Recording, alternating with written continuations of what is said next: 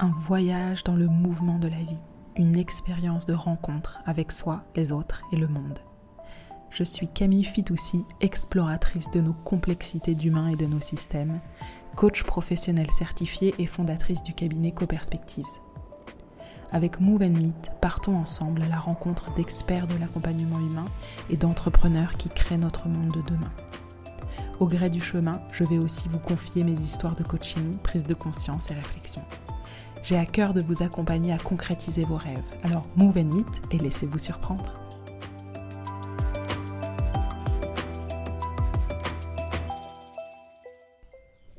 Bienvenue, c'est avec une petite pointe d'émotion que je vous présente aujourd'hui le premier épisode du podcast Move and Meet, la joie comme antidote. C'est avec Grégoire Amig, coach professionnel, fondateur de Human Inside, que nous avons timidement osé appuyer sur le bouton enregistrer.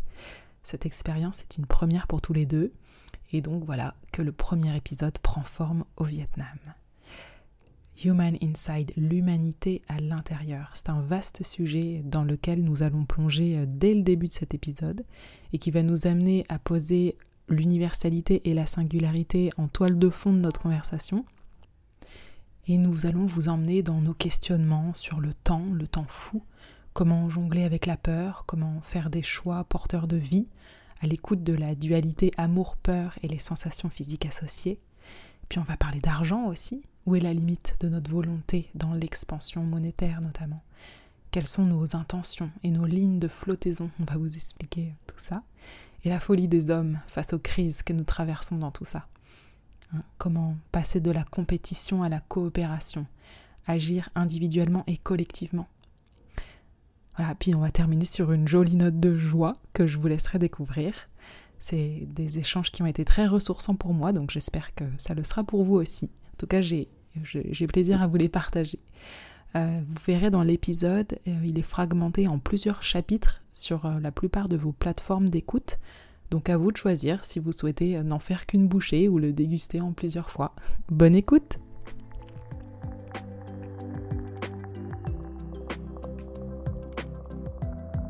Super Grégoire, merci beaucoup d'accepter euh, cet exercice qui est nouveau pour nous deux. En effet, merci de me le proposer. Hmm. Euh, donc on va avoir un échange que j'aimerais une, discussion parce qu'on se rencontre pour la première fois aussi, double challenge. C'est un interview pour essayer de comprendre ta vision des choses, d'avoir un retour d'expérience aussi sur ton métier, sur ce que tu as envie de transmettre. Donc c'est aussi un, un temps euh, pour toi, ce qui compte le plus pour toi, ce qui est essentiel, ce qui est important. Donc on ira dans les directions que tu as envie d'aller. Et puis en même temps, j'aimerais que ce soit interactif euh, autant que tu le souhaites. si jamais à un moment donné, je vais dans un endroit où tu n'as pas envie d'aller, n'hésite pas à me dire stop, ok? Ok. ok, le balisage me paraît juste. Ok. Celui qui convient. Je redis comme tu l'as dit tout à l'heure, parce que je sais qu'on m'écoute.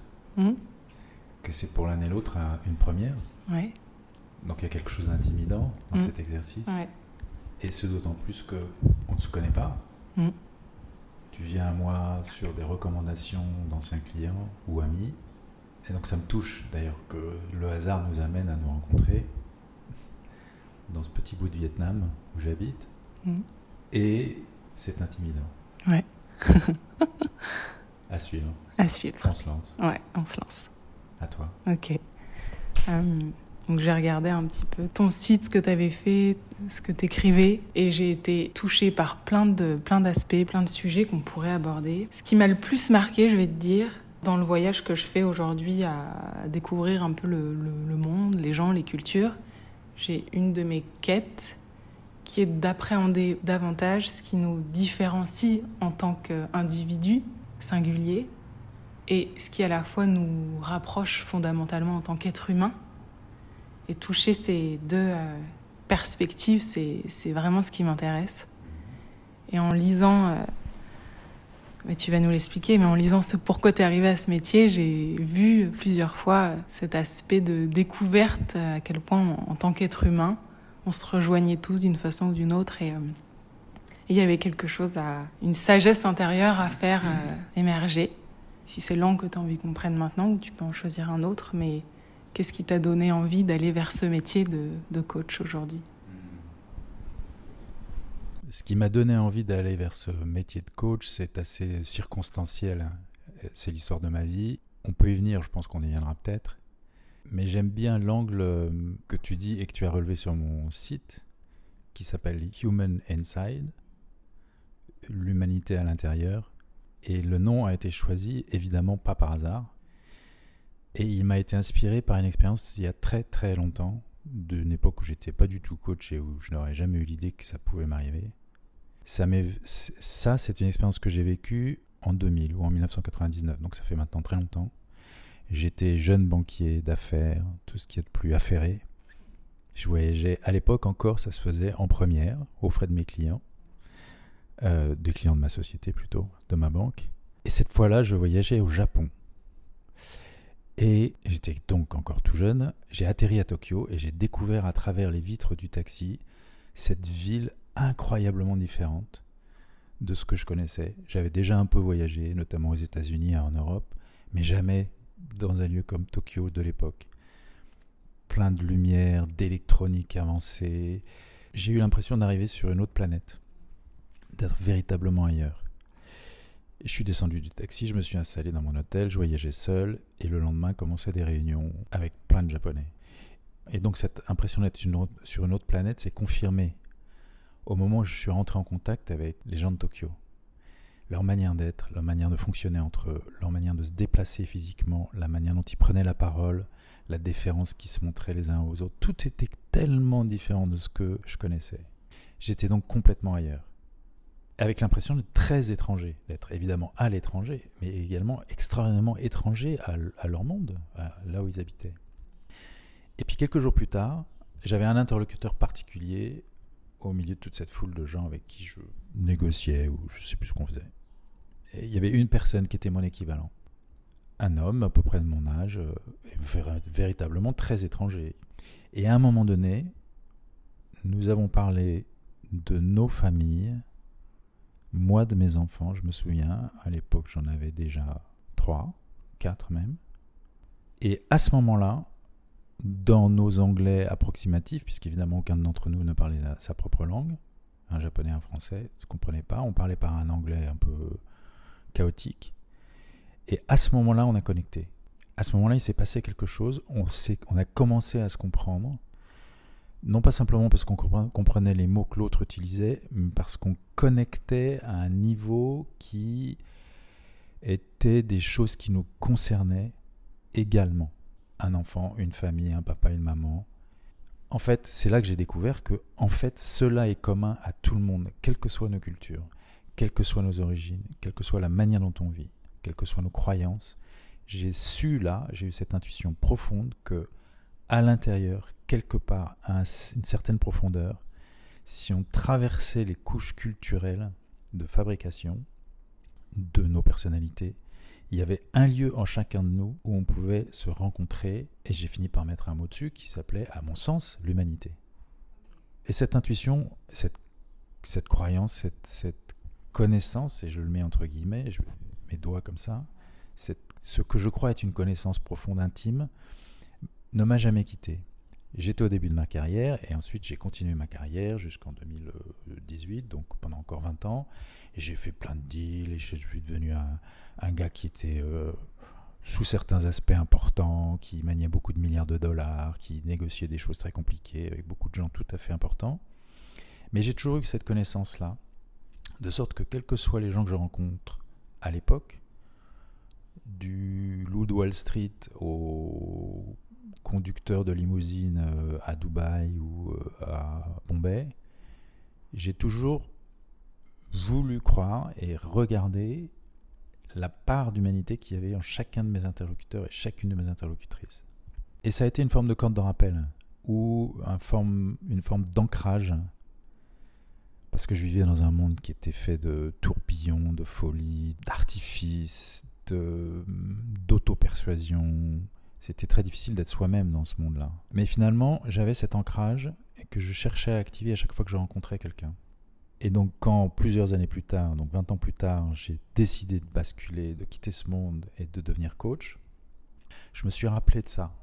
Human Inside, c'est le fil rouge qui m'a permis de, de, garder mon humanité et finalement de passer à autre chose qu'aujourd'hui je trouve plus réel et plus inspirant.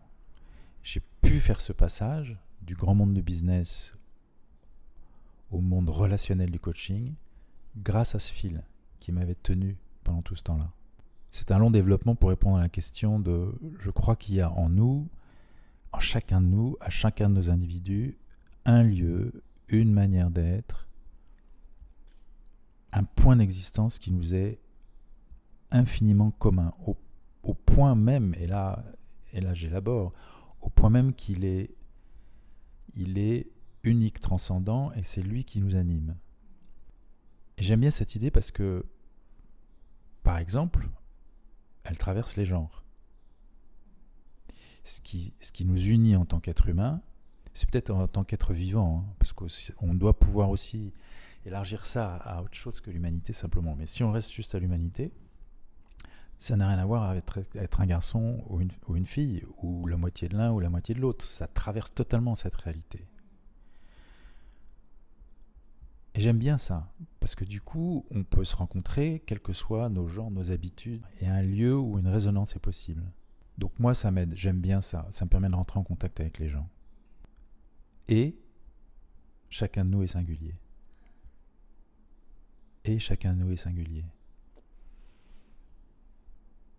Alors évidemment, j'ai pas la réponse parce que là, on touche, euh, on est, on se connaît pas, on touche déjà des questions qui sont profondément euh, spirituelles pour utiliser ce mot au sens où, pour moi, spirituel, c'est, ça m'intéresse de le dire dès maintenant parce que je vois qu'on est déjà sur ce terrain-là.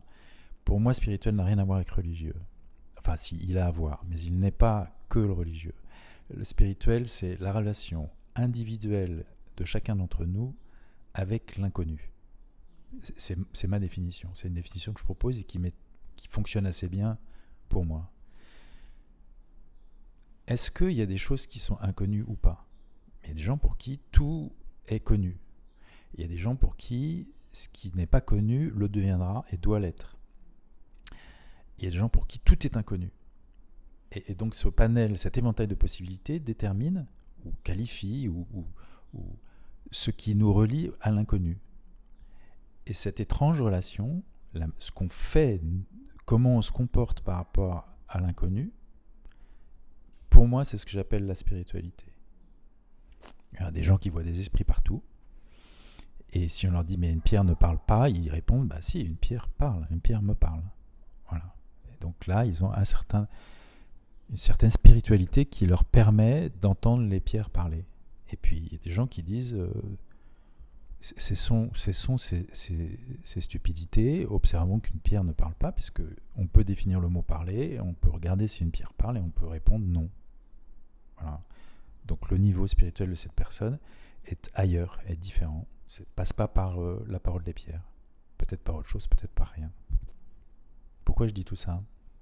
Oui, parce que la question entre la question de comment est-ce qu'on peut être à la fois tous faits de la même nature ou de la même origine ou de la même matière, human inside, peut-être plus que human d'ailleurs, comment est-ce qu'on peut être à la fois ceci et totalement singulier?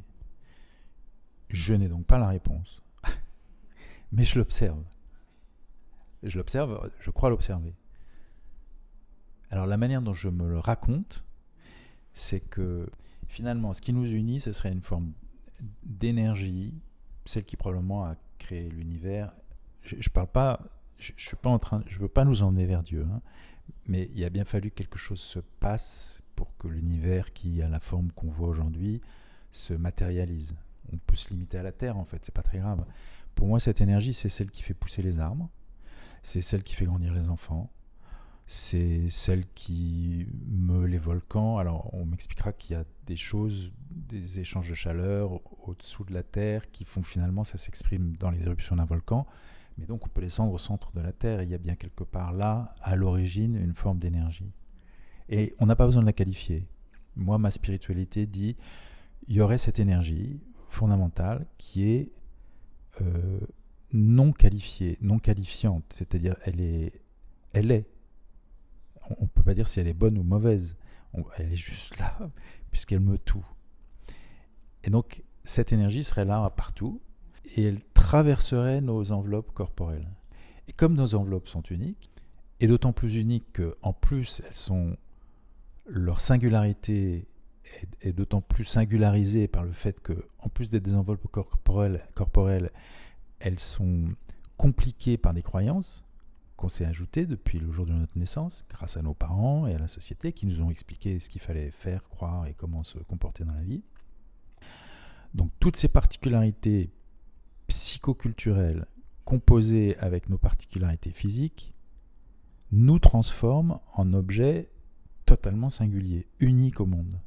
Et je nous imagine, je nous vois traverser ou rencontrant, traverser pas ou rencontrant cette énergie vitale qui fait que les choses se meuvent sans qu'on ait à intervenir.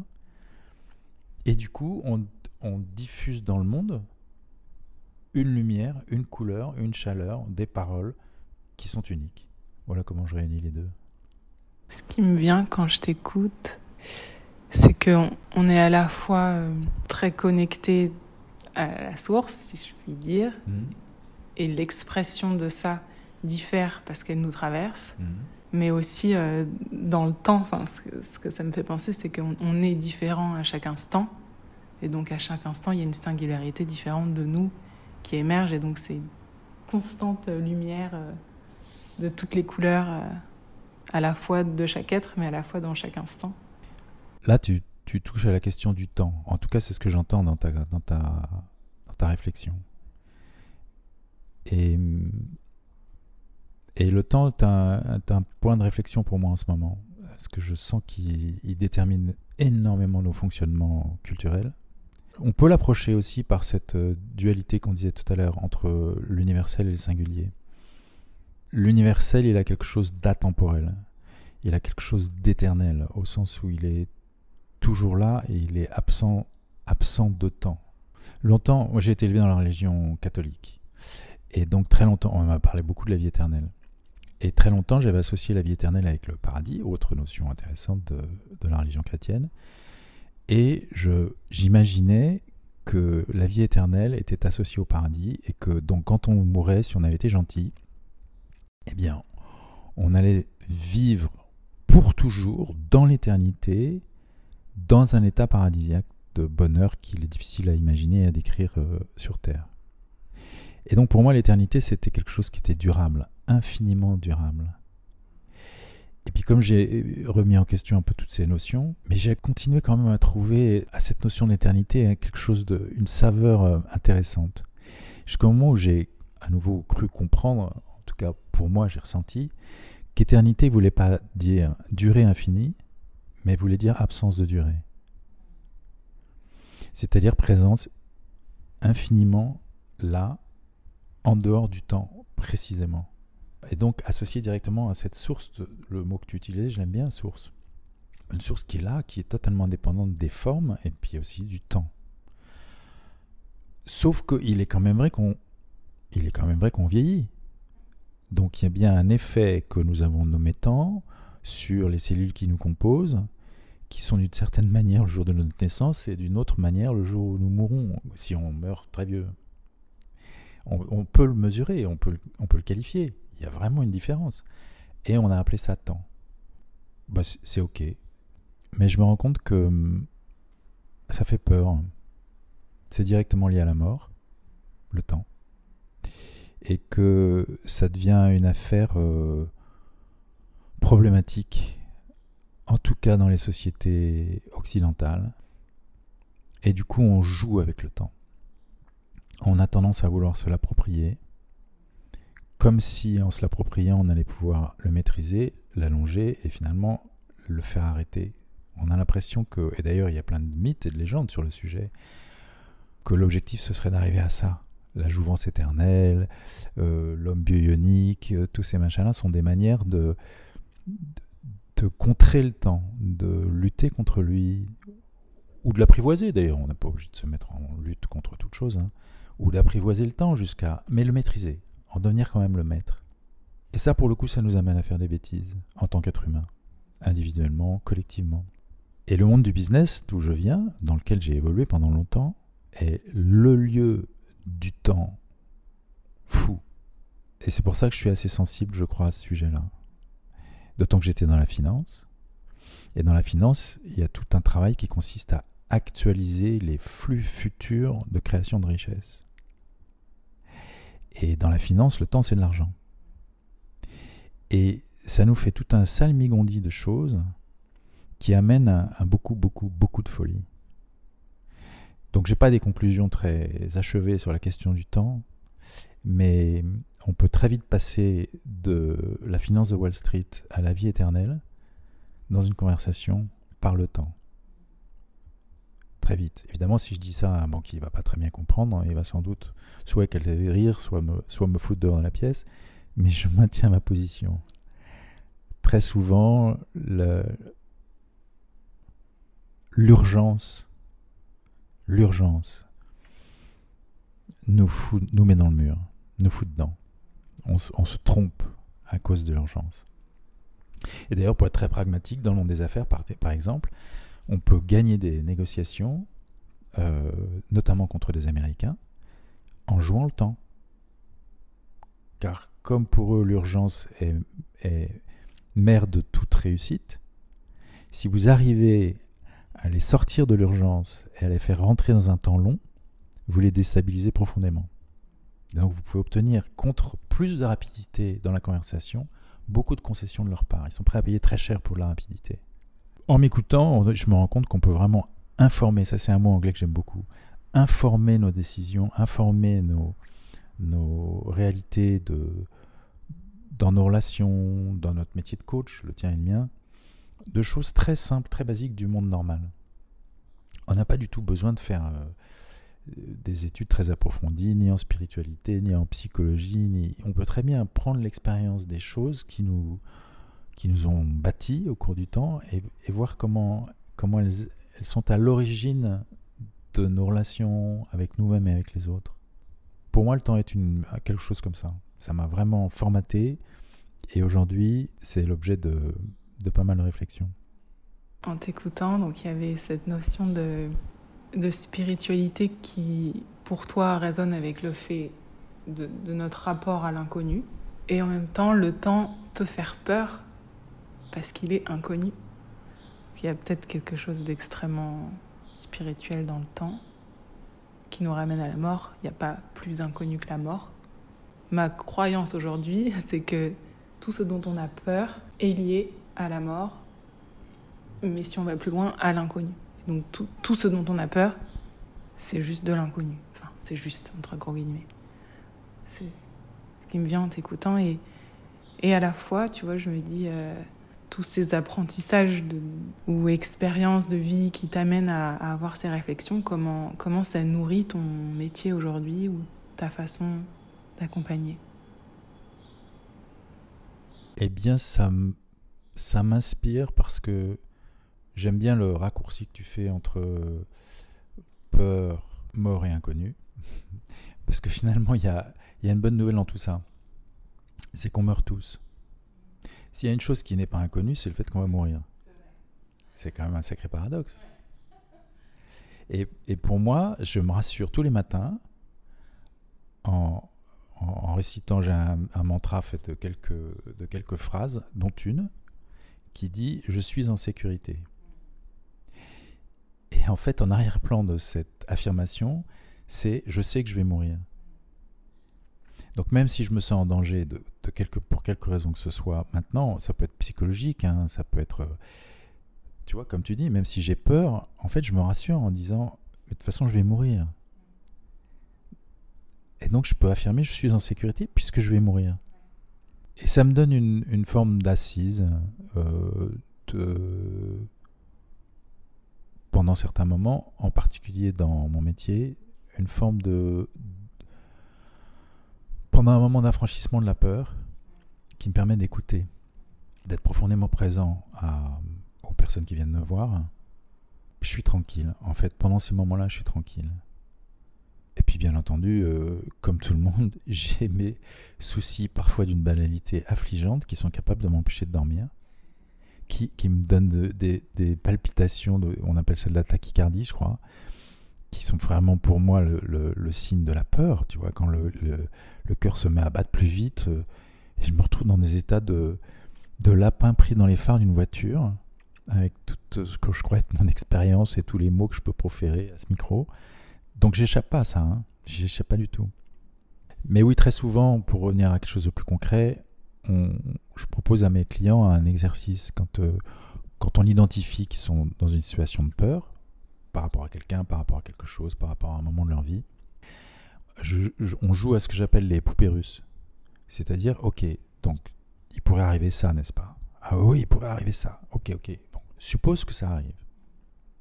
Donc le truc que tu crains terriblement arrive. Du coup, quoi? Du, coup, qu'est-ce qui se passe? Oh, mais tu te rends pas compte, du coup, il se passe ça, et truc, machin. Et on continue comme ça. Ok, alors il se passe ça. C'est vrai que c'est, pas marrant. Franchement, si, ça, si cela doit arriver, c'est, pas marrant. Et du coup, il se passerait quoi si ça arrive? Et on continue comme ça. Et invariablement, on arrive à l'une une chose ou une autre. La première, c'est que le sentiment de peur s'efface avant qu'on soit arrivé à l'ultime poupée russe dans la conversation, la, passion, l'inquiétude, finalement finit par euh, s'évaporer. Ou alors, on arrive à la dernière euh, poupée russe, qui est, bah, si ça, ça se passe, bah, après, je meurs. Et là, en général, aussi, ça s'arrête, puisqu'on se dit, bah ouais, tu sais quoi, en effet, ça va t'arriver. Et donc, c'est comme ça que ces choses-là peuvent avoir une, ces choses-là au sens, cette, cette interrogation sur la mort, sur l'inconnu de la mort, sur qu'est-ce qui se passe après, c'est comme ça que parfois ça, ça m'aide à faire mon métier, par ce jeu notamment, le jeu des poupées russes, qu'on peut faire tout à fait seul, on n'a pas besoin d'un coach ou d'un écoutant pour faire ça. Je le fais souvent, moi, quand je me réveille au milieu de la nuit, que je me dis, bon, ben, je vais pas réussir à m'endormir, manifestement, je suis préoccupé par quelque chose. Je viens dans cette pièce, je m'assois à mon bureau, je prends un stylo et je, je joue aux poupées, aux poupées russes. Je dis, ok, et alors? Et alors donc? Et alors donc? Il y a toujours un moment où je m'endors. ok. J'y penserai dans mes nuits d'insomnie euh, à jouer au poupées russe. Et oui, on est truffé de peur. En fait, j'ai même élaboré euh, quelque chose d'assez radical qui nous ramène au début de la conversation sur ce que tu appelais la source. Et à mon avis, à tout moment dans nos vies, encore une fois dans nos relations avec d'autres ou avec soi-même, ou face à des événements qui se passent, on est appelé par le monde. Le monde nous sollicite. Encore une fois, soit des gens, soit une catastrophe, soit des joies. on est sollicité. Et donc, à tout moment, on doit répondre. nous sommes invités à répondre par des gens qui nous sollicitent. Et à chacun de ces instants-là, nous avons le choix entre brancher notre réponse sur la source ou pas. Je dis ça par rapport à la peur parce que j'ai souvent, notamment le coach qui m'a amené à, me transformer euh, il y a quelques années, et me disait toujours, mais quand tu dis ça, tu es dans l'amour ou tu es dans la peur? Alors au début, je ne comprenais absolument pas ce qu'il me posait comme question. Je ne comprenais pas ce qu'il disait. Ensuite, j'ai compris au plan intellectuel, en disant c'est vrai, cette dualité un peu philosophique entre euh, l'amour et la peur, entre euh, Dieu et le diable, entre des choses comme ça. Bon. Mais j'arrivais pas à répondre à sa question parce que je sentais pas en moi ce qui se passait. Est-ce que ce que je venais de dire ou, ou la que je me proposais d'avoir par rapport à quelque chose qui m'arrivait, est-ce que c'était inspiré par de l'amour, mais qu'est-ce que ça voulait dire, ou par de la peur? Mais comment est-ce que je pouvais le savoir? Et c'est par l'entraînement que j'ai fini par euh, apprendre à reconnaître l'une et l'autre. Et je l'ai fait par le biais physique corporel. En fait, c'est mon corps qui me disait si j'étais plutôt dans l'un, l'amour, ou dans l'autre, la peur. Et physiquement, ça se ressent en fait. Si, on arrive à, se, ressentir, alors au début, ça, surtout pour des gens qui ne sont pas habitués à. qui sont pas intimes avec leur euh, réaction corporelle, comme moi je l'étais, ça, prend, ça réclame un peu d'entraînement. Mais avec le temps, on finit par ressentir à l'intérieur de soi soit des petites bulles de champagne, un petit crépitement joyeux, une, grande, euh, une grande paix intérieure, soit, et en fait, n'importe quoi d'autre qui n'est pas cela est l'indication qu'on n'est pas dans l'amour. Et donc je me suis mis à passer de cette dualité qui m'a été proposée par ce coach pour lequel j'ai beaucoup de vénération, passer de cette dualité entre l'amour et la peur à en fait une seule chose, c'est soit on est dans l'amour, soit on n'y est pas. L'amour se reconnaît invariablement par des choses, euh, des sensations physiques agréables. Si elles ne sont pas là, c'est pas tellement la peine d'essayer de décrire autre chose. On sait qu'on n'est pas dans l'amour. Donc, on se trompe. On se trompe. Ça ne veut pas dire qu'on fait quelque chose de mal. Mais donc, on va inspirer, on va fonder notre action, notre parole, notre pensée sur des choses qui sont pas l'amour. Et donc qui auront des conséquences qui ne seront pas euh, porteuses pour les autres ou pour nous-mêmes. Voilà ma croyance ce qu'on appelle le karma. Hein. Euh, on, on, parle beaucoup de karma et de trucs comme ça. Karma, c'est rien d'autre que les conséquences de nos actions, de nos pensées, de nos paroles. C'est tout simple. Et si nos paroles sont inspirées par la source, c'est-à-dire quelque chose qui est vitalement valide, c'est-à-dire qui augmente la vie autour de soi, je parie que ces conséquences seront porteuses de vie et de bon pour l'autre. Si c'est pas le cas, ça marchera pas on va tomber dans une impasse, dans un malentendu, dans des conséquences en cascade négatives, qu'il est absolument impossible de prédire. Hein. Mais donc on fabrique notre futur là, maintenant, à cet instant-ci. Et d'ailleurs, on revient à la question du temps. L'instant est créateur. J'aime bien cette euh, phrase. L'instant est créateur. Ça voudrait dire quoi ça? Que dans chaque instant, on a la possibilité, comme tu dis, de choisir entre l'amour et la peur, si tant est qu'on arrive à percevoir ça. Et donc de créer ce que tu, ce que tu appelles le karma, et donc de créer euh, quelque chose qui, qui sera en lien avec cette décision euh, qui se présente à chaque instant, hmm. peut-être. Oui, et, alors j'irai un, cran plus loin avec ce vocabulaire, c'est que de toute façon, il est créateur. Ouais. C'est-à-dire qu'on n'a pas le choix d'être créateur ou pas, nous sommes créateurs. D'où l'importance de savoir d'où vient l'origine de notre action, de notre parole, de notre pensée, là, maintenant. Là, maintenant. Là, maintenant, au moment où je te parle, qu'est-ce qui m'inspire? Pourquoi est-ce que je fais ça? Dans quoi est-ce que je suis branché? Alors la peur, en fait, c'est pas mal de, c'est pas mal de qualifier, c'est pas mal d'utiliser la peur comme filtre, en fait. Je, viens de dire que je vais essayer de m'en affranchir, mais en fait c'est pas mal parce que pour répondre à la question, là, maintenant, je suis en train de te parler. Est-ce que je suis dans l'amour, est-ce que je suis dans la peur? Je m'interroge sur la question de savoir est-ce qu'il pourrait y en avoir un, peu des deux? Il pourrait tout à fait y avoir un peu des deux. Si j'en viens aux, critères physiques, euh, je me sens bien, je me sens détendu. Pour moi, une, zone de test dans mon organisme, c'est la zone du ventre. Et là, je me sens très, très relax, très détendu. Donc, c'est indication que ce qui se passe est OK. Voilà, ce qui se passe est OK. Mais je sais aussi qu'il y a au travail une partie de moi qui a envie que ce podcast existe. Et cette euh, envie-là est d'une nature un peu différente. Elle, elle se qualifie par une forme de tension, par, euh, j'allais dire presque une crispation. Ça va marcher ou pas Est-ce que le micro fonctionne Est-ce que quelqu'un va m'écouter Et du coup, est-ce que ce serait de la peur? Oui, au sens où pour que ça marche pas peur que les gens entendent ce que je dis et se disent type est complètement fou à côté de ses pompes, dit n'importe quoi, il m'intéresse pas. Donc oui, c'est présent aussi en même temps. C'est peut-être ça la beauté de notre incarnation.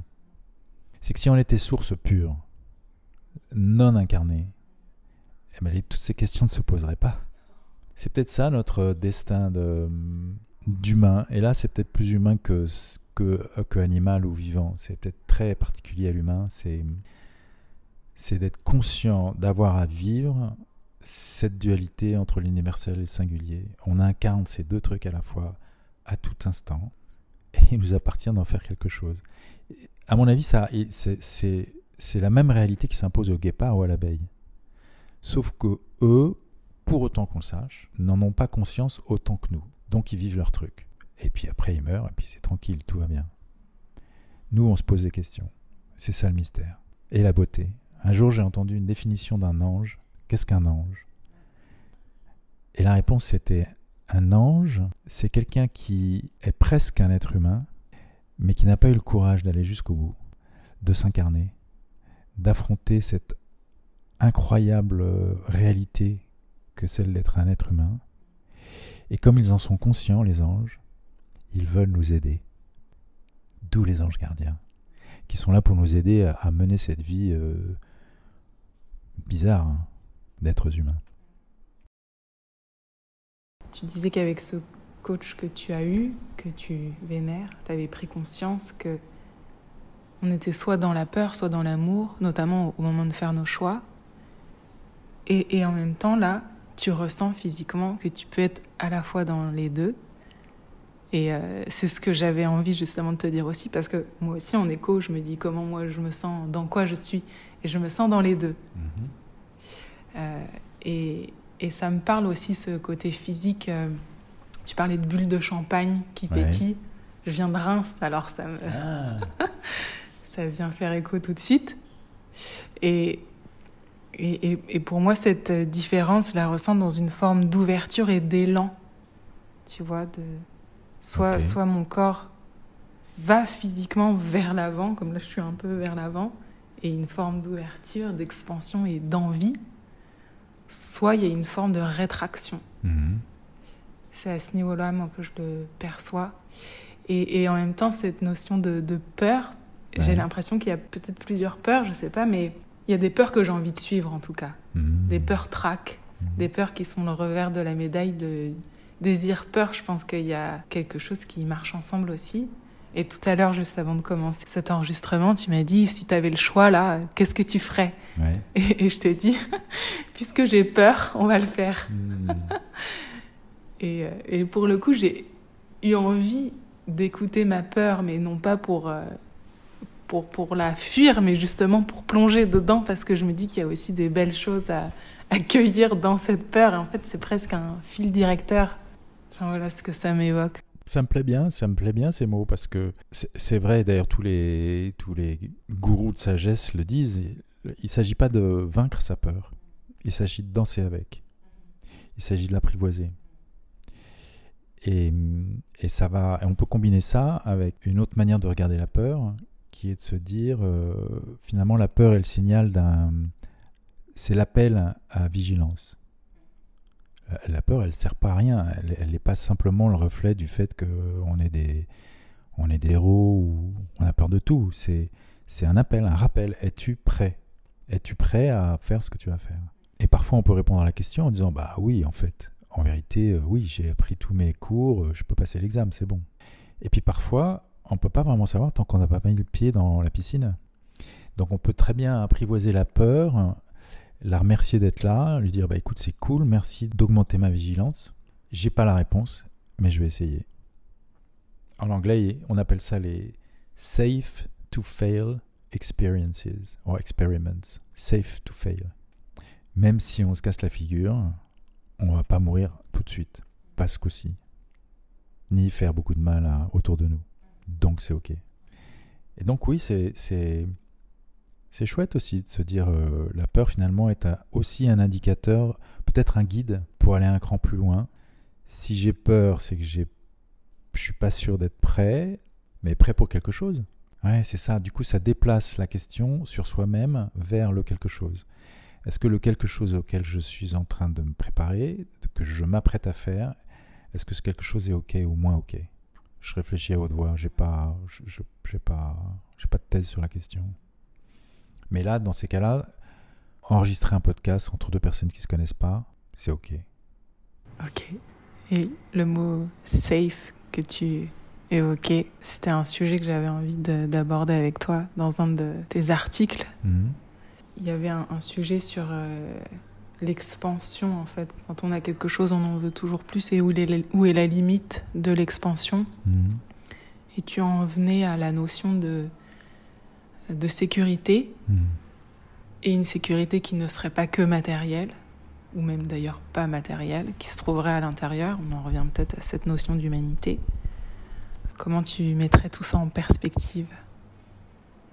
J'ai bougé sur ce sujet-là, et, c'est ce qui m'a amené à écrire l'article auquel tu fais référence. Parce que donc moi j'ai eu une vie euh, tout ce qu'il y a de plus, j'allais dire normal, enfin, dans le business, dans, dans, la, dans la vie normale. J'ai participé au monde euh, à 100%, 150%, et j'en ai beaucoup bénéficié. Et j'ai réussi à accumuler suffisamment d'argent, de, de valeur monétaire pour le partager au moment de mon divorce et en avoir encore assez pour vivre correctement, pas follement, mais correctement, sans trop me préoccuper de gagner de l'argent tous les jours. Ça, c'est ma réalité. Et donc, quand quelques années après ce moment-là, je dis aux gens, mais arrête de te préoccuper de ton travail, pense à autre chose dans la vie, souvent ils me regardent droit dans les yeux et disent, oui, pour quelqu'un qui a déjà bien gagné sa vie et qui vit de ses rentes, pour simplifier, même si ce n'est pas tout à fait le cas, c'est facile à dire. Mais moi, il faut encore que je paye les factures. Et ça me laissait un peu sec, parce qu'il y avait de la réalité bien, bien tangible là derrière. Comment ça marche? Et pour autant, je suis sûr de mon coup, au plan intellectuel. Comment ça marche?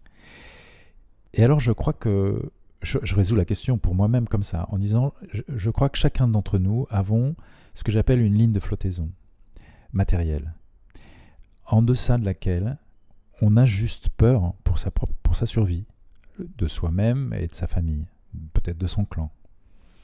Et, si on revient en, arrière, soit dans les millénaires, soit dans la vie de chacun d'entre nous, il est vrai qu'au début, on est très vulnérable. Et s'il n'y a pas quelqu'un pour nous donner à manger, ou s'il n'y a pas quelqu'un pour nous mettre un toit sur la tête, on meurt. Donc c'est une, réalité ça. Et je dois dire aussi que venir ici au Vietnam, qui est à un niveau de développement matériel bien inférieur, je dis le mot, hein, c'est pas grave, bien inférieur à nos sociétés développées, en particulier en France, j'ai pris la mesure de la nécessité ici d'assurer sa survie. Ce qui, en France, quand on n'est pas dans la rue, n'est plus le cas, ou moins le cas. Non, c'est le cas pour plein de gens en France aussi. Ce que je veux dire, c'est que c'est beaucoup plus visible ici, pour moi, que ça ne l'était pour moi en France. Et donc je prends, simplement conscience d'une réalité pure et dure, c'est que c'est que oui, on a besoin d'un toit sur la tête et on a besoin de manger tous les jours et c'est pas donné à tout le monde. C'est pas donné à tout le monde. Donc ça c'est une réalité. Et il y a une autre réalité qui est, mais c'est marrant parce qu'il y a quand même des gens qui ont très peu à manger et rien sur au-dessus de la tête et qui sourient quand même et qui sont objectivement pleins de joie quand même. Et donc il est sûr qu'on a besoin d'un minimum avant de commencer à aimer, être sympa, euh, s'amuser, diffuser de la joie autour de soi, on a besoin d'avoir l'estomac un peu plein de ne pas être inquiet de se faire manger par euh, la bête féroce au coin, du, au coin de la rue. C'est ce que j'appelle la ligne de flottaison. Chacun de nous avait une, avons une ligne de flottaison au-dessous de laquelle on n'est pas suffisamment en sécurité physique pour pouvoir commencer à aimer, donner. Chacun a une ligne de flottaison le milliardaire propriétaire d'un yacht qui veut maintenant s'acheter un hélicoptère n'a pas encore trouvé sa ligne de flottaison, puisqu'il a encore besoin d'un hélicoptère, sans lequel il a l'impression qu'il n'est pas encore tout à fait safe dans la société dans laquelle il vit, safe pas forcément au plan physique, mais safe au plan relationnel, au plan de son existence dans la société. Et donc l'enjeu, donc on peut critiquer ce gars-là, on peut, si on veut, si on a le temps de critiquer ce gars, on peut le faire. Mais une autre manière de se dire les choses, c'est et si au fond, ce qui comptait, c'est pas simplement de trouver sa limite de flottaison, sa ligne de flottaison en ce moment. Quelle est ma ligne de flottaison? À partir de quel moment est-ce que je peux commencer à arrêter de m'inquiéter et de demander? Et est-ce que je peux commencer à donner? Donner de l'amour, hein, donner de la présence, donner du chose gratuite. Et je pense que ce qui est intéressant, ce qui ce qui vaut quelque chose, qui aide à vivre, c'est de chercher sa ligne de flottaison. Très souvent, on ne la connaît pas. Très souvent, on ne sait pas qu'elle existe. Et là, je renvoie à des choses très très concrètes, et encore une fois au monde de la finance. Si vous posez la question à une entreprise, à un financier, et vous lui dites quel est ton niveau de satisfaction, le niveau de satisfaction pour ton entreprise, il va vous regarder avec des yeux ronds vous dire mais ben, il n'y en a pas de limite le mieux, le plus. Et le mieux, le plus, c'est ce qui est en train de nous foutre dedans aujourd'hui en tant qu'humanité. C'est marrant, hein ça marche magnifiquement bien. Et on peut rajouter, pour faire une référence au temps d'avant, le plus vite possible. Avant de mourir, pour avoir le temps d'en profiter. Donc cette absence de limite, elle est, elle est fondamentalement intéressante à étudier. Et je suis convaincu, c'est un autre domaine d'investigation, que la manière de faire des affaires aujourd'hui, de gérer des entreprises, serait beaucoup moins nocif si chacun des entrepreneurs, des gens responsables des entreprises qu'ils ont mis en place, ou dont ils sont propriétaires, ou qu'ils administrent, si ces gens, tous, fixaient à leur projet entrepreneurial, à leur entreprise, quelle qu'en soit la taille, une limite. Voici le rendement que je vise pour cette année. Voici ce que je ferai des excédents par rapport à ce rendement. Je le rends public et je rends des comptes par rapport à ça. Et j'ajoute à ça une intention, c'est-à-dire que je fais ça en vue de quelque chose. Donc prenez une entreprise, demandez-lui, un, de déclarer son intention. À quoi tu sers dans la vie? Qu'est-ce que tu vas faire de toutes ces ressources que tu vas exploiter avec talent, brio, ingéniosité? Tout, tout ça est génial, hein mais dis-nous en vue de quoi? Number one. Number two, dis-nous quel profit tu vas en tirer. Où mets-tu ta limite? Et elle peut être très très très élevée, c'est pas très grave, ça peut être l'hélicoptère de, de l'histoire du yacht et de l'hélicoptère. On te demande simplement de nous le dire. Et avec ces deux choses, on va voir qui tu attires, qui va venir travailler pour toi. Tu vois que ça marche, hein on peut toujours faire du business, on peut toujours faire des profits, on peut toujours être super ingénieux, on peut faire de l'innovation, toutes sortes de choses. Simplement, on a mis une limite et une intention. Alors là, j'ai très très envie de te retourner la réflexion en te demandant quelle est ton intention et ta limite, ah. si tu la connais. Oui, oui. On va partir de, de, mon métier de coach, de mon activité de coach. Quelle est mon intention quand je fais ça? Très concrètement, ce qui m'est venu quand j'ai décidé de faire ce métier-là, c'est j'ai donc arrêté le monde corporate, du grand business, de la grande finance, à un moment, deux ans après avoir fait l'expérience du coaching dont je parlais tout à l'heure, qui en fait était une, une, forme de psychanalyse euh, approfondie. Hein. Euh, j'ai passé un an et demi à remettre en cause toutes les croyances que j'avais, sur lesquelles je m'étais bâti, en tout cas à les évaluer, à savoir celles qui m'allaient, celles qui m'allaient pas, enfin tout un travail que, que nous sommes tous invités à faire tous les matins. Et moi, je l'ai fait de manière intensive pendant un an et demi. Et donc, ça m'a, ça m'a amené à voir les choses par des angles radicalement différents d'avant. Et donc, ça a été profondément profitable pour moi, pour ma vie, pour mes relations, pour mon petit bonheur personnel, pour la manière dont je mène ma vie. Je me suis senti infiniment mieux après cette expérience que je ne l'étais avant. Point de repère numéro un. Point de repère numéro 2, qui n'est pas complètement étranger, je décide de quitter la scène du grand monde de la finance, etc. Et en même temps, j'y ai passé 30 ans super excitant. Je me suis vraiment amusé. Des, histoires comme celles que j'ai vécues à Tokyo, j'en ai eu, euh, je sais pas, des cinquantaines, des, dizaines, pardon, pendant, pendant 30 ans. Donc ça a été énormément d'amusement. Donc j'ai rien contre ce monde-là. Mais comment est-ce que je pouvais combiner les deux? Donc mon intention a été très claire. Je me suis dit, ben, je vais offrir à ceux qui étaient mes équivalents, mes pères, mes, mes, mes collègues, je vais leur proposer certains des trucs que j'ai découverts par le coaching que j'ai reçu de manière à ce qu'ils puissent les mettre en œuvre dans leur vie et en particulier dans leur vie au boulot. Moi, j'ai ressenti le besoin, pour faire tout ce travail personnel, de quitter la scène du business, parce que c'était l'histoire de ma vie, parce que j'avais l'âge que j'avais, l'histoire que j'avais. Mais tout le monde n'a pas besoin de devenir coach dans la vie. Qui va faire tourner les usines si tout le monde est coach? Ça marche pas. J'ai lu un article super drôle sur le sujet l'autre jour, qui est extrêmement critique sur le métier de coach, mais c'était plein d'humour, parce qu'en effet, si tout le monde devient coach, encore qu'à la limite, on pourrait se poser les questions. Hein. Mais bon, on n'en est pas encore tout à fait là. Donc, et mon idée, c'était de, dire, juste voyez qu'on peut regarder les choses différemment.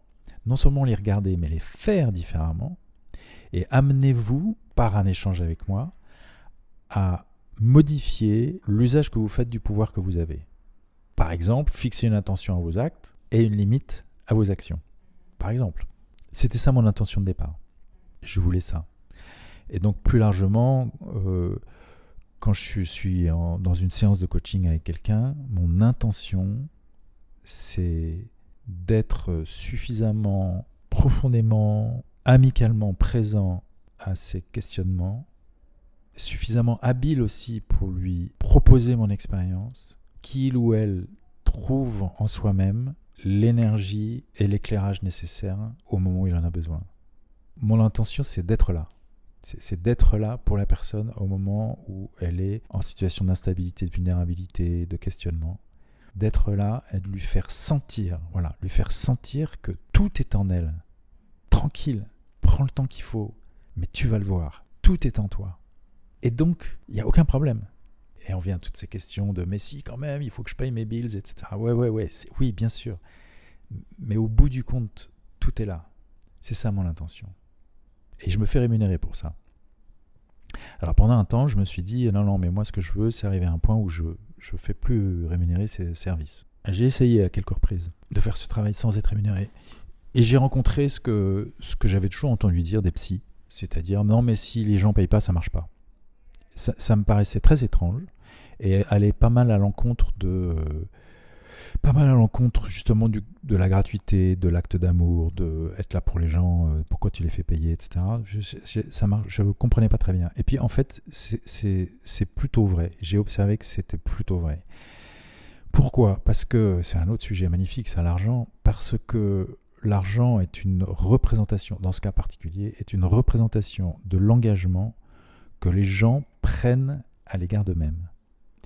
En, en payant pour ce service, je paye demain personne, je m'engage.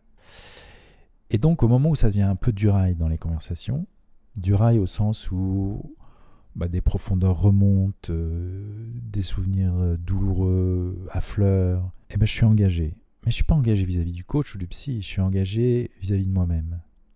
Et donc pour l'instant, je suis OK avec ça. Et il se trouve que dans mes petits calculs de vie, ma ligne de flottaison, j'ai besoin d'un peu de revenus par an.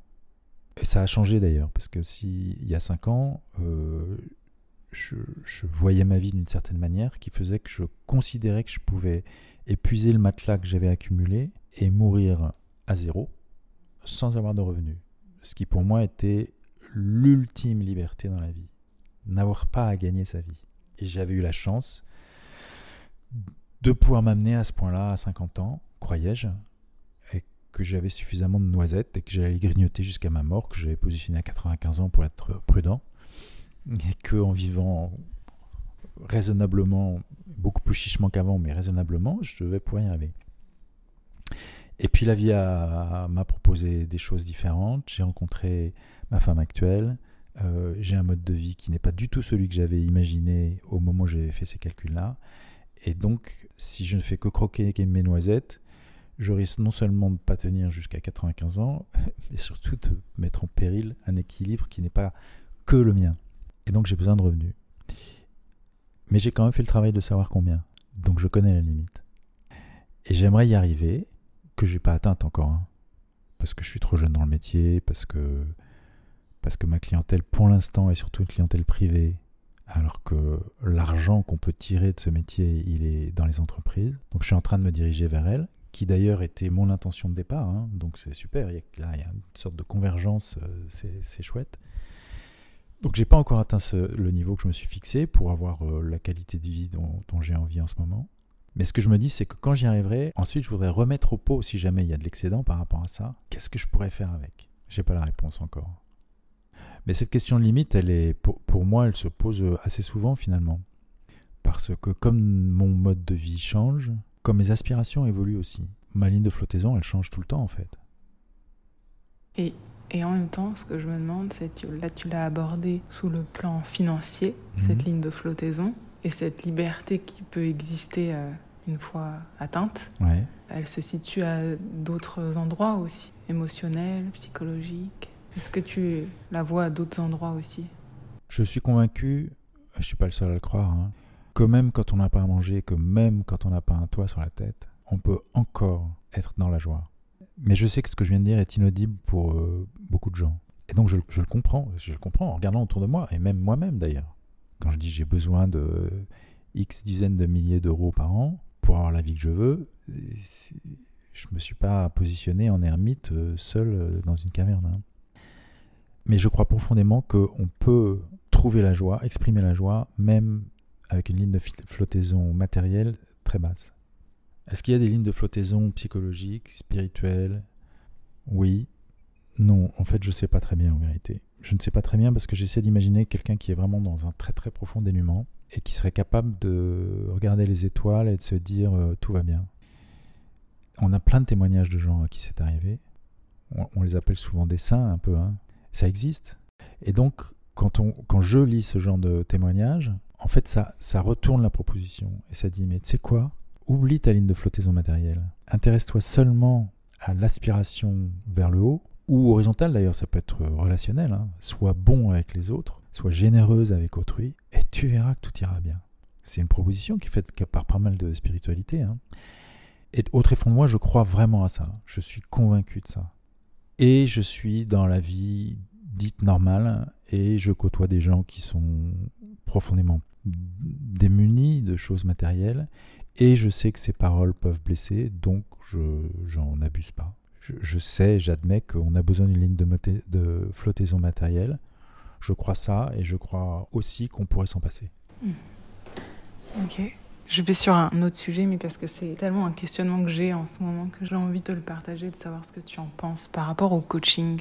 Mm-hmm je trouve que dans l'idée, le coaching est beaucoup associé à l'accompagnement du changement et des personnes qui, qui viennent à, nous pour euh, vouloir atteindre probablement une ligne de flottaison élevée ou pas, ou en tout cas vouloir atteindre un, autre état de soi. Et, euh, et, en même temps, tout est déjà là à l'intérieur. Mm-hmm. En tout cas, moi, j'en suis convaincue aussi. Ma vision du coaching est celle de ne surtout pas nourrir cette... Euh, quête de changement qui est inatteignable. Enfin, dans, dans, dans ma conception des choses aujourd'hui, elle changera probablement. Mais plutôt, euh, comme tu évoquais, de faire comprendre aux personnes que tout est déjà là, d'une certaine façon. Et j'ai un questionnement par rapport au coaching, de trouver le, juste positionnement entre euh, accompagner les gens là où ils ont envie d'aller et, et, de l'intention que je peux avoir aussi euh, moi. Ouais, ouais, les convictions que tu as. Ouais. ouais ils viennent à toi en disant ben voilà, je voudrais être euh, une meilleure version de moi-même, n'est-ce pas? Et toi tu dis bah ok, c'est mon job de t'aider à faire ça, mais en fait, euh, mais en fait, t'es déjà parfait. Donc, comment ça marche? C'est ça, c'est ça ton interrogation? Exactement. Une manière de, de, de répondre à ça, c'est de, de, regarder les mots. Alors, je vais commencer par l'anglais parce que j'improvise. Hein. On va voir si ça marche en français en anglais, le coaching, que je crois que tu pratiques, en tout cas moi je pratique, on l'appelle self-development, c'est-à-dire le développement de soi. Et dans le développement de soi, il y a attaché très rapidement l'idée justement de performance, n'est-ce pas? C'est-à-dire qu'on va se développer vers a better version of oneself, hein, une meilleure version de soi-même, comme euh, une forme d'élévation, euh, une progression, toute cette représentation qu'on nous met dans le crâne de quand on est tout petit, c'est toute la logique de la société, de la croissance de, mieux, quoi, n'est-ce pas? Et puis, quelle est la limite? Ben, On sait bien qu'il n'y en a pas, etc., etc. Tout est lié, c'est magnifique. Hein. Et donc, il y a ce mouvement vers le haut, vers le plus, vers le plus grand, vers le... Sauf que la source est là. Tout est là déjà. Une manière de... Un autre mot pour le coaching, c'est de dire, mais plutôt que de viser le self-development, tu peux chercher le unfoldment, qui veut dire to fold, c'est plier. Donc le unfold, c'est déplier. Unfoldment, c'est le dépliage. Comme si l'action, et il y a une action à mettre en place, en effet, ça vient pas simplement par de la méditation et de la lévitation euh, du tout, du tout. Il y a un gros boulot à faire. Mais c'est pas un boulot d'élévation, c'est un boulot de dépliage. Et pour revenir à l'image que je prenais tout à l'heure de, de cette source de vie, alors moi je la vois plus, je parlais d'énergie je crois, puis après tu as parlé de source. Alors, une chose qui m'aide, moi, c'est de voir un espèce de, jet, enfin, une, un jet lumineux, une, source de lumière. Donc, un faisceau, voilà, c'est le mot que je cherche, un faisceau lumineux, lumineux, infiniment puissant, qui donne à l'univers sa forme et qui fait pousser les arbres et tout le bazar. Et nous avons donc notre euh, enveloppe corporelle, et donc cette lumière nous traverse. Elle nous traverse, et comme notre forme corporelle est ce qu'elle est, ben forcément, la manière dont elle ressort de nous, est marqué par notre forme corporelle, selon qu'on est grand, petit, euh, gros, large, moins, euh, fluet. La lumière qui nous transperce, traverse, quand elle sort, elle a une qualité un peu différente en fonction de notre forme. Et à cela, à cette forme, s'ajoutent des couches. Et là, et là mon mouvement, il est, il est horizontal. C'est des couches que nous avons insérées à l'intérieur de nous, de croyances, de fonctionnement, de peur, d'inquiétude, d'incertitude, qui sont autant d'obstacles et de chicanes que la lumière en question doit traverser de manière à pouvoir ressortir à travers nos actes, nos yeux, nos bouches, nos paroles, nos pensées. Et plus il y a de chicanes, plus il y a d'étages à traverser, et plus la lumière est faible. Et donc, pour revenir à ta question, le unfoldment, c'est le travail qui consiste à retirer les étages de croyances et les chicanes qui empêchent la lumière de nous traverser et de s'exprimer à travers nous de manière plus puissante. On n'arrivera probablement jamais à tout enlever, de sorte que la lumière qui émanera de nous aura toujours une couleur, une longueur d'onde, une chaleur qui seront particuliers, qui seront singuliers, sauf à devenir Dieu avant de mourir, on ne sait pas. Mais plus on enlève d'étagères à l'intérieur, et plus la lumière qui nous traverse, qui nous irrigue, sort de nous de manière puissante. Et pour moi, ça marche pas mal. Je sais pas si ça marche pour toi. De regarder le coaching comme ça en disant mais chère madame, je comprends, vous, vous avez besoin de bouger de là où vous êtes. Ce que je vous propose, plutôt que d'aller ailleurs, quelque part qui serait mieux, où vous seriez quelqu'un de mieux, je vous propose de regarder à l'intérieur tous les trucs qui gênent le, poète Rumi, créateur de, à l'origine du mouvement soufiste dans la croyance musulmane, disait Votre tâche n'est pas de chercher l'amour, votre tâche est de repérer à l'intérieur de vous et de retirer de l'intérieur de vous les blocs qui empêchent l'amour de vous traverser. Ne cherchez pas l'amour, l'amour est la voie. Cherchez pas la voie vers l'amour, l'amour est la voie. L'amour est là. Enlever ce qui gêne à l'intérieur. Ça marche? Ça me parle beaucoup. Est-ce qu'il y a un, sujet, un, endroit, un, angle, quelque chose qui est important pour toi, qui est essentiel, que tu auras envie de transmettre, sur lequel on n'est pas allé? En ce moment, je suis très très touché par, euh, par toutes ces questions, toutes ces multiples crises climatiques, énergétiques, euh, civilisationnelles, euh, diplomatiques. Et je ne peux pas empêcher de voir là-dedans l'expression paroxysmique en ce moment de la folie des hommes.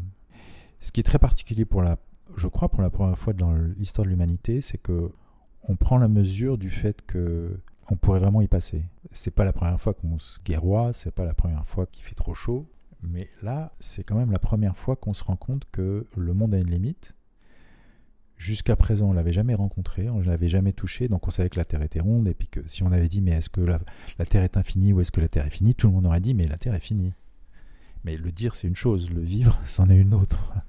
Et on ne sait pas du tout comment faire. Hein. Donc quelque chose qui pour moi est très très important en ce moment c'est ça. C'est hum, comment est-ce que chacun de nous peut s'organiser à l'intérieur de soi pour commencer.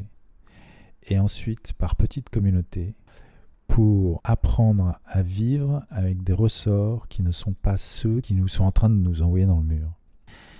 Et ça me ramène en fait à, ce qu'on disait tout à l'heure finalement, le besoin de se nourrir et le besoin de se protéger des intempéries et des prédateurs. En fait, ce qui me touche en ce moment, c'est que j'ai l'impression de, voir un truc évident et qui paraît impossible à transmettre. Ce que je vois d'évident, c'est que il y a très très longtemps, il y a des centaines de milliers d'années, en effet, il fallait se battre pour avoir le bison. Parce que si on l'avait pas, c'était les autres qui l'avaient. Et si on n'avait pas le bison, on, finissait par mourir. Et à cette époque-là aussi, c'est vrai qu'on avait besoin d'une caverne ou d'un truc qui ressemble parce qu'il y avait euh, toutes sortes de fauves euh, aux alentours qui pouvaient nous croquer. Donc c'est pas nier ça, c'était certainement une réalité qui nous a amené, comme les autres animaux d'ailleurs, à nous développer dans une logique de lutte, de prédation, d'accumulation, etc., etc. Or, il se trouve que, comme des centaines de milliers d'années se sont passées depuis lors, et, ça c'est génial, en fait c'est magnifique, eh bien cette situation qui nous caractérisait, nous comme tout le monde, ne nous caractérise plus maintenant. Si nous travaillons ensemble, nous pouvons donner à bouffer à tout le monde. Et compte tenu de ce que nous sommes devenus, plus personne ne peut sérieusement nous mettre en danger. Sauf sauf une calamité euh, géologique ou climatique, enfin un énorme orage qui nous fait tomber un rocher sur la tête. Mais là, ça aussi, on est maintenant, on peut s'en protéger. Si on veut tous vivre dans un bunker parce qu'on a peur de ça, on peut le faire.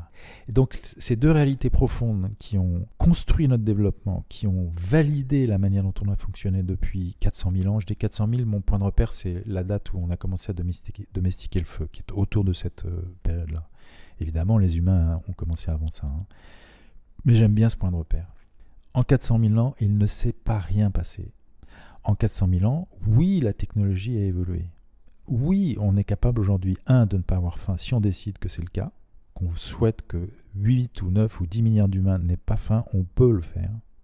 Et si on veut se protéger des calamités, on peut le faire. Ces deux choses-là n'étaient pas vraies avant, elles sont vraies aujourd'hui. Or, ces deux choses-là sont ce qui ont totalement fabriqué notre fonctionnement. On peut regarder tous les fonctionnements dysfonctionnants de l'humanité à l'aune de ces deux trucs-là. Or, ces deux trucs ne sont plus valides. Donc, si on commençait à fonctionner différemment, si on commençait à remplacer concurrence, compétition, captation par coopération, travail en commun, etc. Alors évidemment, quand on dit ça, ça, fait rigoler les gens. Mais, c'est pour ça que je, je repars à l'origine. C'est que le point de départ, c'est celui-là. C'est manger, ne pas être mangé. Aujourd'hui, on est safe par rapport à ça, en tant que, en tant que collectivité humaine. Et là, c'est marrant parce qu'il se passe au niveau collectif ce qui se passe en général en psychologie, c'est-à-dire qu'on on a grandi avec des croyances, avec un fonctionnement, et même quand ce fonctionnement n'est plus opérant, ce qui moi c'est le cas de tous les clients qui viennent me voir, ils viennent me voir parce que ce qui fonctionnait avant ne fonctionne plus aujourd'hui. Voilà. Être, euh, je sais pas, performant au boulot, ça a marché pendant 30 ans, et 30 ans plus tard, bah, ça marche plus, ils s'ennuient, en fait, euh, ils sont plus promus, ils ont un truc, ça. Et donc ils disent, euh, je veux devenir plus performant, encore plus performant. Pourquoi ils veulent ça? Parce qu'ils ne connaissent que ça. Ils ne savent pas qu'il y a autre chose, qu'on peut être bien dans le monde, dans la vie, avec sa famille, sa femme et ses enfants, sans être hyper performant au boulot. Et donc nous, collectivement, on n'a aucune idée qu'il puisse y avoir autre chose comme fonctionnement que ce que nous pratiquons depuis 400 000 ans au moins. Sauf qu'aujourd'hui, ce qui nous est proposé par cette prise de conscience que le monde est fini, c'est de chercher autre chose. Alors il y a ceux qui vont chercher Mars, mais qui en fait vont rester dans la même logique d'insuffisance et donc je vais chercher ailleurs. Et pourquoi pas, il y a peut-être des trucs à prendre là-dedans. Mais je propose qu'on n'en fasse pas une idéologie, une possibilité, une exploration. Et puis, il y a ceux qui paniquent, c'est-à-dire 95% des gens. Et moi, je me dis, si ça se trouve, c'est l'occasion géniale qui nous est donnée de commencer à explorer d'autres manières d'être au monde au plan collectif que ce qui nous a fait fonctionner et qui nous a réussi, dans une certaine mesure, depuis 400 000 ans. Aujourd'hui, ce n'est plus opérant, c'est l'occasion de chercher autre chose. Et quand je le raconte comme ça, ça me paraît tellement simple que je me demande pourquoi les gens ne le voient pas. Donc je dois me tromper. Ou pas. Qu'est-ce que tu aurais envie euh, de proposer pour que ça puisse euh, s'incarner ou allumer des petites lumières dans le monde, ce que tu es en train d'évoquer là? Je parle souvent de la stratégie du sandwich, c'est-à-dire euh, par le haut et par le bas. Moi, j'ai choisi par le bas, c'est-à-dire par le niveau individuel. Ma proposition au niveau individuel, c'est celle que je cultive, c'est découvrir son écologie intérieure, faire sa conversion intérieure sur ces questions de nécessité, de besoin, de survie, de bataille, de lutte, tous ces trucs-là, changer sa perspective à l'échelle de chaque individu et découvrir alors que la perspective qu'on a sur l'écologie plus générale change. Et que donc ce qui nous paraissait impossible, pas souhaitable, délirant, illusoire, devient en fait euh, une réalité. Et du coup, c'est plus du tout ni un combat, ni un désespoir. Ni même une espérance, c'est une réalité.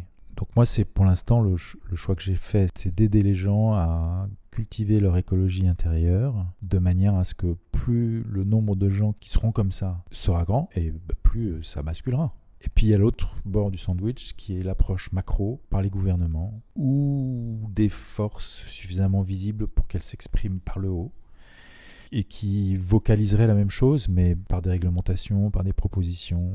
Je ne sais pas si c'est possible.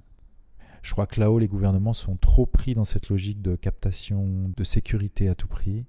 C'est marrant parce que la sécurité, c'est le mot de Xi Jinping pour son peuple, c'est le mot de Poutine pour son peuple, c'est le mot de Macron pour son peuple. Hein. On parle que de protection et de sécurité. Et ce, qui est super rigolo, c'est que les gens ne voient pas, quand ils disent ça, qu'en fait, ils organisent l'insécurité. Ce qui est un mécanisme, encore une fois, en psychologie super connu, hein, ce qu'on peut appeler l'autosabotage. Alors là, c'est peut-être en plus combiné avec du cynisme, Parce qu'un Poutine dit, bon, bah, plus je crée d'insécurité, plus je peux revendiquer la sécurité et donc mon rôle.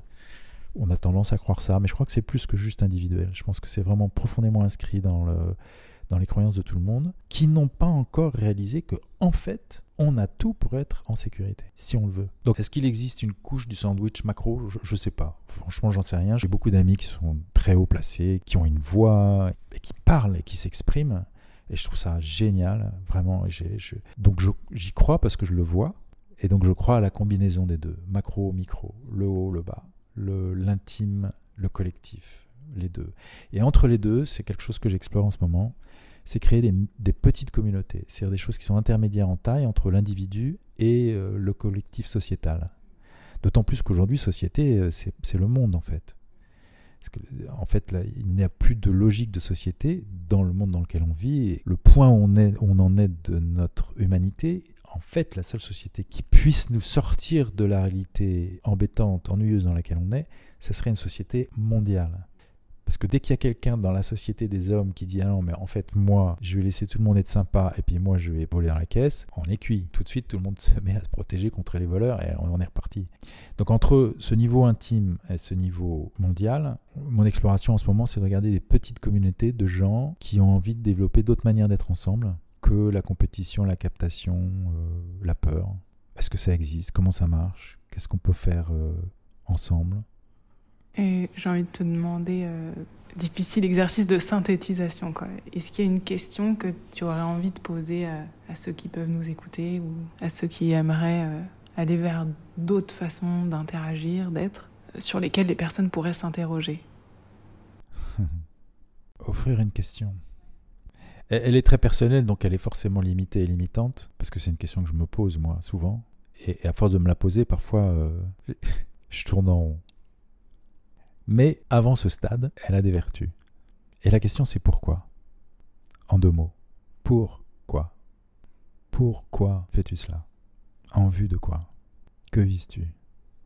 Pour toi-même, pour tes proches et pour le clan plus large. Ça peut mener à l'action. Voilà ma question. Voilà ma réponse sous forme de question. Merci. Est-ce qu'il y a un, autre euh, endroit ou partage que tu aimerais ajouter? Aujourd'hui, je me suis réveillé sur le thème de la, de la joie. le, mot est venu euh, par euh, trois angles différents avant, avant 10 heures du matin. Et pour moi, la joie, c'est, c'est pas mon plus grand talent.